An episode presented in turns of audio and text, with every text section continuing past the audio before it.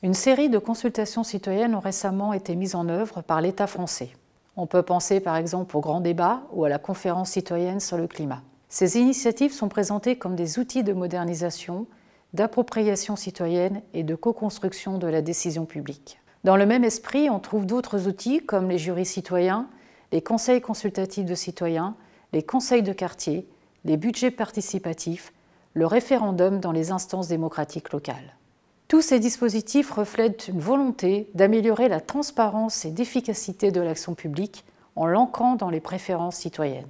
Ils s'appuient sur le modèle émergent d'une no public gouvernance qui encourage le management participatif dans la gouvernance publique.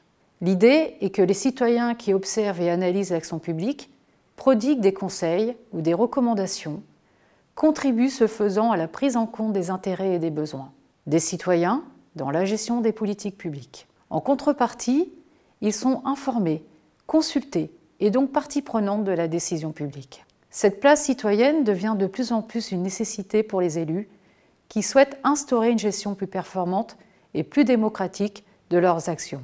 Pour autant, elle soulève quelques interrogations et même des controverses.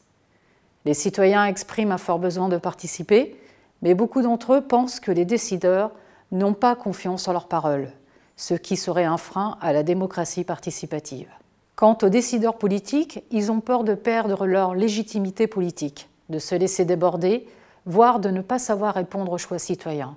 Par conséquent, la pertinence de la décision citoyenne résiderait dans le vote qui reste pour ces décideurs le seul moment et où le seul outil où les citoyens peuvent décider. Pourquoi alors mettre en place des outils de participation citoyenne? Les décideurs politiques cherchent-ils tout simplement à faire le buzz d'une véritable démocratie participative? Les différentes instances citoyennes ne s'inscrivent pas durablement dans le temps. Beaucoup d'entre elles sont en sommeil.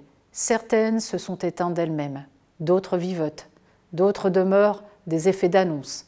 Est-ce un simple outil de communication? Ce volontarisme politique pourrait procéder d'une mauvaise utilisation, voire d'une instrumentalisation de la démocratie participative par les décideurs. Et cela génère de la défiance envers notre système démocratique. La montée de l'abstentionnisme lors des dernières élections en est un exemple fort.